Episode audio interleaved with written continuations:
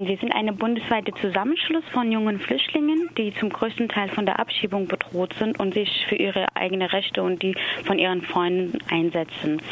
Ähm, was wir jedes Jahr machen, ist halt, hast du ja auch eben genannt, die ähm, Gegenkonferenz zur Innenministerkonferenz, also die bundesweite Jugendkonferenz von uns.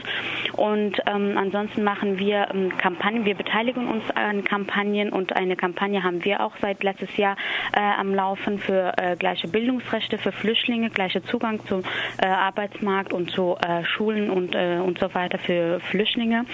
Und wir machen sehr viel Öffentlichkeitsarbeit, wir machen sehr viele Veranstaltungen, Workshops in den Schulen, an Universitäten und ähm, sensibilisieren halt die Öffentlichkeit und die Gesellschaft. Mhm.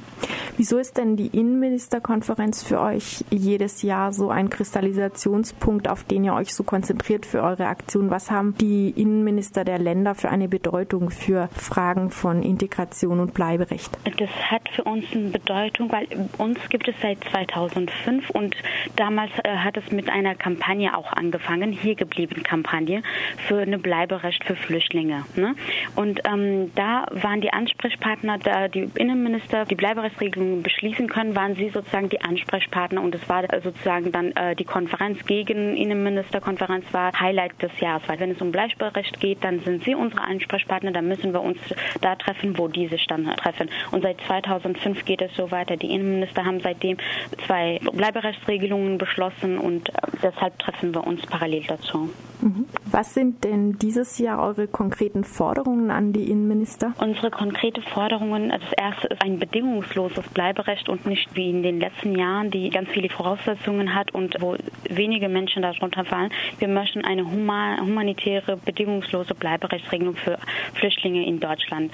Ähm, die Abschaffung aller ausgrenzenden Gesetze und Regelungen, wie zum Beispiel Residenzpflicht, das Asylbewerberleistungsgesetz, die Lagerunterbringung, die in ganz vielen Bundesländern noch sehr, sehr, sehr viel ähm, gibt. Äh, auch in Niedersachsen gibt es zu viele Lagern, wo äh, ganz viele Menschen, Familien, Kinder und Jugendliche untergebracht sind, dass die alle abgeschafft werden, dass Flüchtlinge auch äh, in normalen Wohnungen unterkommen.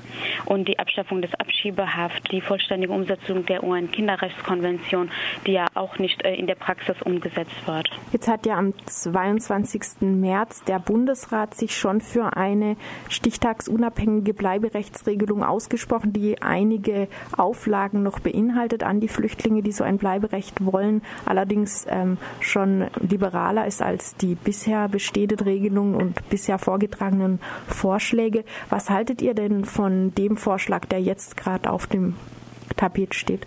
Also die ist auf jeden Fall im äh, Vergleich zu anderen Regelungen besser, weil sie nämlich stichtagsunabhängig ist. Das heißt, es ist nicht wie in den letzten Jahren, dass man zu einem bestimmten Datum eingereist sein musste, sondern die ist stichtagsunabhängig, also eine rollierende äh, Regelung. Das ist schon mal super, aber die Voraussetzungen, die Kriterien, die in den anderen Regelungen drin waren, wie zum Beispiel, man muss sechs Jahre, Familien mit Kindern müssen sechs Jahre da sein, ja, äh, Alleinerziehende oder Familien ohne Kinder müssen ähm, müssen acht Jahre da sein, ja.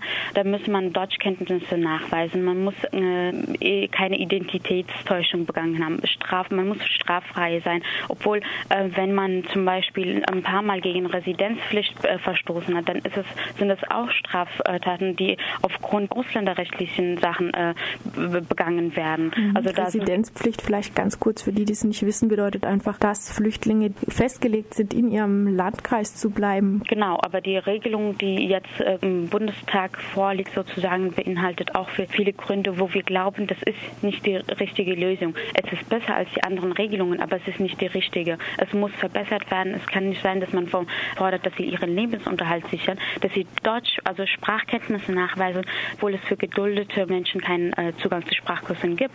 Es gibt keinerlei Zugang äh, zu Sprachkursen, außer man ist, äh, es gibt irgendwelche Projekte vor Ort, was ja auch nur in Großstädten eigentlich gibt von mhm. Äh, Wohlfahrts verwenden oder sonstiges. Ja, also man kann diese Forderungen, das ist total falsch, den Leuten einfach von Leuten sowas zu fordern, denen aber eigentlich in, in der Situation, wo sie noch geduldet waren, gar, gar nicht diese Möglichkeiten hatten, sowas zu machen. Viele, die noch Arbeitsverbote hatten und so weiter und so fort. Mhm. Genau, du sagst auch, zum Arbeitsmarkt ist der Zugang nahezu unmöglich, während man noch geduldet ist. Ihr wählt auch jährlich oder lasst einen Abschiebeminister wählen. Hast du schon einen heißen Tipp für dieses Jahr? Jahr? nee, also wir haben unsere Hardliner jedes Jahr. Das war der Schönmann ist zwar weg, aber Bayern ist zum Beispiel auch ganz vorne oder der Bundesinnenminister und ähm, NRW. Also wir haben äh, fünf Nominierungen, ja, aber wer von denen gewählt wird, das wissen wir nicht, weil es ähm, bei der Gala, also bei der Veranstaltung, wo der Abschiebeminister gewählt wird, dürfen alle sozusagen äh, wählen, die da sind, also Gäste und Jugendliche, ähm, die bei der Gala dabei sind. Deshalb kann man das nicht vorher sagen. Also die Innenminister werden vorgestellt, fünf von ihnen, und dann wird gewählt. Also es bleibt spannend. Es gibt viele heiße Kandidaten bei der Gala auf der Gegenkonferenz zur Innenministerkonferenz von Jugendliche ohne Grenzen. Kannst du noch kurz was zu eurem übrigen Programm sagen? Also wir fangen schon am Dienstag an mit einer Pressekonferenz mit Pro Asyl Niedersächsischer Flüchtlingsrat und äh, Roma Center Göttingen. Wir haben eine gemeinsame Pressekonferenz am Dienstag. Am Mittwoch beginnen wir schon mit unseren Arbeitsgruppen und äh, Mittwoch um 17 Uhr am Hannover Hauptbahnhof ist die Bleiberechtsdemonstration unter dem Motto Bleiberecht für alle. Und am Donnerstag äh, sind, haben wir Workshops, die auch offen sind und die Gala am Abend, wo der Abschiebeminister gewählt wird, äh, wo wir aber auch Initiativenpreise haben. Das heißt, drei Initiativen, drei ähm, Initiativen, die sich für Flüchtlinge eingesetzt haben, werden ausgezeichnet von uns. In, mit Initiativen meinen wir jetzt nicht Vereine oder Organisationen, sondern so ähm, wirklich so Einzelpersonen, Schulklassen, Lehrer und so weiter, die sich für, für die Flüchtlinge äh, eingesetzt haben, also Schulklassen für ihre Mitschüler und so weiter. Mhm. Und ähm, haben Musik mit Mikrofon Mafia äh, bei der Gala. Und am, am Freitag ist der letzte Tag, da haben wir nochmal einen großen Plenum und ist der Abreisetag halt.